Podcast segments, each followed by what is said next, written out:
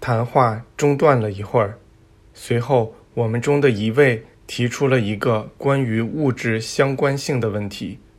那位极其美丽的女士回答道：“准确地说是实体，实体的相关性。我们来看看那五界吧：矿物、植物、动物、人和神。我们先从这阶梯最下面的矿物界开始。我们在矿物中看到的物质粒子，全都显示出它那唯一的生命。”上帝的生命，它们与空气和水的分裂组合构成了土地，而这土地中的所有粒子仍保留着上帝的原初生命。由矿物界产生出了植物界，这是上帝在那价值阶梯上的下一个表达方式。植物的每一个细胞都含有那唯一的生命。他们从矿物界那儿取得了一部分生命，并使这生命扩大和增加了。他们在更高的程度上朝着上帝王国的方向将这生命显现了出来。这使得动物界得以出现，它是上帝的下一个表达方式。动物的每个器官都含有那唯一的生命。它们从植物界获得了一部分生命，并使这生命扩大和增加了。它们在更高的程度上朝着上帝王国的方向将这生命显现了出来。这又使得人类群体得以出现，而这是上帝的下一个表达方式。人类的生命的每个部分中都含有那唯一的生命。他们从动物界获取了一部分生命，通过将这生命在更高的程度上表达出来，他们使上帝的王国得以出现。这上帝的王国是上帝通过人显现出来的最高模式。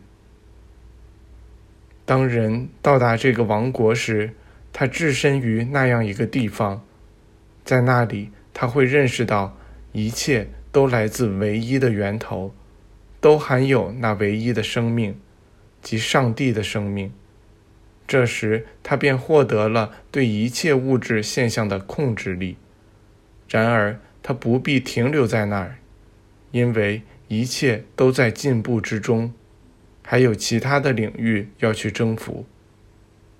我们现在就达到了这样一个地方，在这里。我们认识到，整个广大无边的空间都含有上帝那唯一的生命，一切都来自那个源头和那个唯一的实体，因此一切实体都变成相关的了，或者说都与其源头相关联。难道不是这样吗？谈话结束了，晚餐过后，人们把桌椅从大厅中搬了出去。伴随着歌舞的游戏和娱乐时光开始了。音乐由那个无形的合唱团提供，我们都度过了一段美好的时光。这晚会在一场音乐狂欢中结束。那个无形的合唱团显现了出来，在聚会上漫步，有时还漂浮到人群之上。最后，全体宾客都乱纷纷的。又唱又笑，与音乐声混成一片。总之，这是我们有幸见过的给人印象最深刻的场面。有人告诉我们说，如果我们变得彻底平静下来，就能随时听到那音乐声。那个合唱团的伴唱，并非只在今晚这种情况下才能听见。我们后来试过很多次。果然，每次都听到了，那音乐声总是很微弱、精妙而又柔和，却不再像那天晚上那样洋溢着自由与欢乐，除非有几位大师聚在一起才行。这音乐就是人们所说的“天使合唱”，大师们将其称作“灵魂交响曲”。我们在这个村子里待了三天，在这些天里，我们见到了许多大师朋友。第三天傍晚，他们向我们告辞，说会在我们的冬季宿营地与我们再见，然后他们就消失了。